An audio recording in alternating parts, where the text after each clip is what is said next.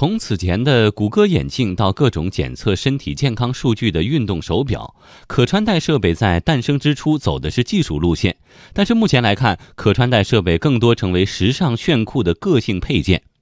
不过，在昨天闭幕的亚洲消费电子展上，不少参展商推出的可穿戴设备正在成为智能辅助工具，功能性大大增强。来听央广经济之声记者夏青的报道。这跟谷歌眼镜类似吧？有点类似，但是我们是谷歌，因为它现在不是停产了，我们现在做的是更加做行业上面的问题。在昨天的展会上，一个摆满了各种眼镜的柜台吸引了我。这些眼镜外形看起来几乎一样，但据工作人员介绍，每一副眼镜都是根据不同职业需要设计的，有的适合电视电影的编导和导演，有的是专门为消防员设计的。它这边能听到，而且这边实际时间有，等于说摄像机镜头可以小天在这个位置。消防的话，就是比如说它有配合一些外外置的设备，比如说温度感应，这样的话你能知道里面是危险地方。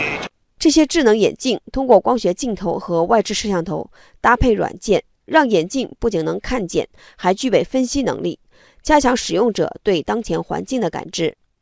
在这次的展会上。更多的还是当前智能穿戴界的主流产品——智能手表。除了一直以来主打的监测心率、记录运动数据，不少产品已经开始推出不一样的个性化功能，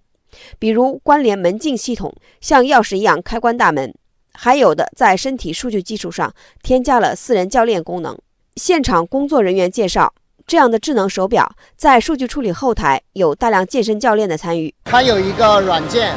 Fitbit up，。会根据你个人的一个身体的状况，然后做一个小测试，然后的话就给你制定。他们有后台有很强大的这个团队，他可以建议你锻炼时间多久啊，类似于这样子的，相当于它变成你的私教。从炫酷的个性配饰到智能辅助工具，可穿戴设备正在通过数据和云端交互实现更强大的功能，不断拓展延伸人类的能力。这是市场的需求，更是发展的趋势。